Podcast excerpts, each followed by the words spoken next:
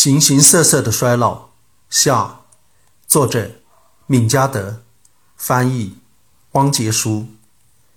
一九零五年，荷兰生物学家弗里德里克·斯多皮布林克研究了真涡虫的生命周期。这是一种扁虫，通常出现在淡水池塘里。他注意到，当这种动物食物不足时，会有计划地吃掉自己，从最可消耗的器官——性器官开始。慢慢吃到消化系统，接着是肌肉，在这个过程中，真涡虫变得越来越小，直到只剩下最宝贵的部分——大脑和神经细胞。斯多皮布林克称，当他再次喂食时，它们又重新生长，迅速长回了之前吃掉的部分。此外，它们的外表和行为看起来都像年轻的真涡虫一样。当那些没有经历过饥荒的同龄真涡虫因衰老而逐渐死亡时，这些经历了饥饿和重生的真涡虫依然活蹦乱跳。这个实验可以重复一遍又一遍，只要斯多皮布林克一直让他们经历挨饿和重生的过程，他们就会一直活下去，丝毫没有衰老的迹象。二零一零年，灯塔水母一夜成名。只因它在科学新闻中被捧上了永生的宝座。灯塔水母的生命周期分为水螅体与水母体，幼体以水螅体的形式固着生活，成年后以水母体的形式游泳生活。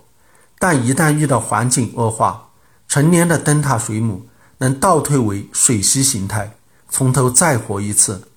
这是通过将分化细胞变回干细胞来完成的。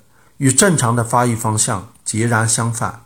从本质上说，就是在生命的单行线上逆向行驶。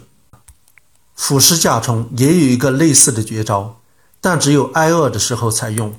它们的一生都在树林中的尸体上度过。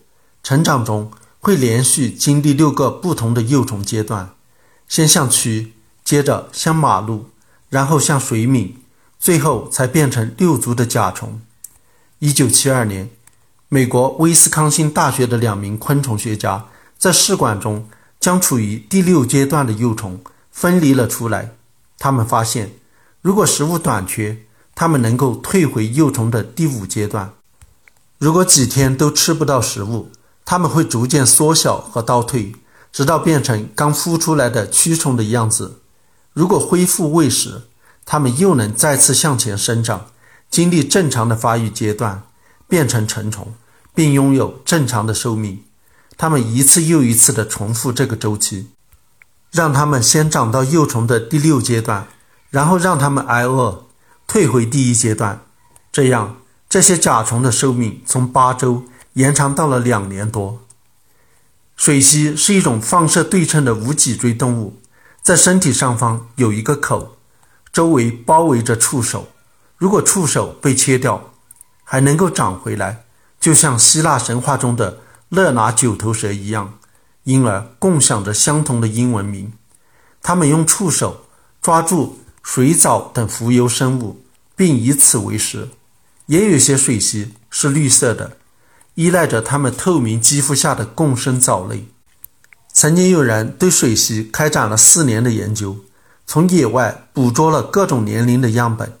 发现它们似乎不会自然死亡，随着年龄增长，被捕食者吃掉或者生病的几率也不会增加。在人体内，有些细胞会不断死亡和重生，而水螅似乎全身都是这样，每隔几天便能从干细胞基底中自我更新。一些细胞会掉落和死亡，但还有一些，假如体积足够大，就能像萌芽一样。从原来那只水螅的身体上生出来，长成一只克隆的水螅。这是一种古老的繁殖方式，完全不需要性就可以完成。对水螅来说，有性繁殖似乎并不是必须的，而只是偶尔的放纵。近期一篇文章声称，水螅其实是会衰老的，其表现是它克隆的速度会变慢。研究者认为，克隆体会继承父母的年龄。他的假说是，只有有性繁殖才能重置衰老的时钟。如果这是真的，那么水系衰老的方式就回到了单细胞的原生生物，比如草履虫。草履虫的衰老在此前的专栏中已经介绍过。对它们而言，克隆的次数记录在端粒中。当端粒短到一定程度时，细胞便衰老而无法分裂。只有有性繁殖可以重置端粒上的时钟。这一古老的衰老方式迫使个体必须与群体分享自己的基因。高等生物也有端粒，并且端粒在我们的一生中通常会越来越短，直到我们死去。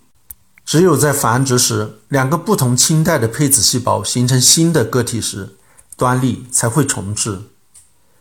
蜂后和工蜂拥有相同的基因，它们的寿命却相去甚远。对蜂后来说，是蜂王浆关掉了衰老的开关。当一个新的蜂群形成时，育幼工蜂会选择，就目前所知是随机选择一只幼虫喂以蜂王浆。蜂王浆中。某些具备生理活性的成分，促使这只幸运的幼虫成长为一只蜂后，而不是一只工蜂。蜂王浆赋予了蜂后过度发育的生殖腺，使其长出了独具一格的体型。蜂后在职业生涯的开端会飞出去一次，在这个过程中，它会与十几只不同的雄蜂进行交配，并将精子存储起来，以备今后数年使用。工蜂只能活几个星期，然后会因衰老而死亡。虽然蜂后的基因与工蜂完全相同，却没有一点衰老的迹象。蜂后可以生存和产卵许多年，如果蜂群足够健康且稳定，甚至可以延续几十年。它们是不老的奇迹，只有在用尽存储的精子之后才会死去。直到那一刻，它还是能够产卵的。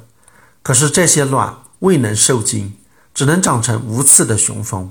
接着，过去尽心侍奉蜂后的工蜂就会杀死这个衰败的皇后，团团围住，并将她刺死。衰老的方式和持续时间五花八门。